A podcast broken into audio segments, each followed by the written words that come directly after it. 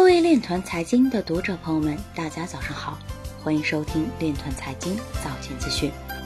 今天是二零二一年五月二十八日，星期五，农历辛丑年四月十七。首先，让我们聚焦今日财经。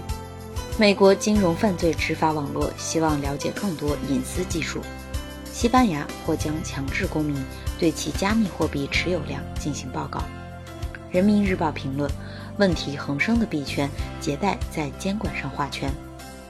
国家能源局四川监管办公室将于六月二日召开虚拟货币挖矿有关情况调研座谈会。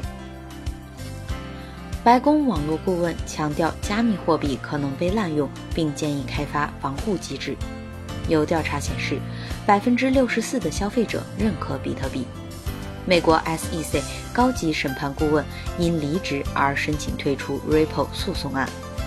经济学人智库表示，缺乏加密相关知识和了解是加密货币采用的最大障碍。币安代表表示，交易所无法回滚黑客的漏洞攻击。美国圣路易斯联储行长表示。大多数加密货币毫无价值。今日财经就到这里，下面我们来聊一聊关于区块链的那些事儿。摩根士丹利中国首席经济学家邢志强表示，二零二一年中国引领全球，做了一些西方国家想做却没能做的事情，包括对互联网平台巨头、虚拟货币、各种资产泡沫的监管等。这与发达国家实际上宽松的刺激政策形成了鲜明的对比。不过，近期中国对教育、虚拟货币、房地产税等方面的监管加强，使部分投资者开始担心中国的政策是否会过紧。对此，邢志强的看法是，近期的动作是与过去六年中国树立的经济治理新机制一脉相承，主要是堵漏洞、补短板、稳杠杆。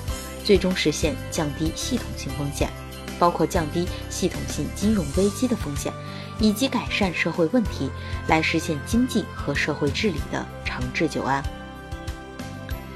以上就是今天链团财经早间资讯的全部内容，感谢您的关注与支持，祝您生活愉快，我们明天再见。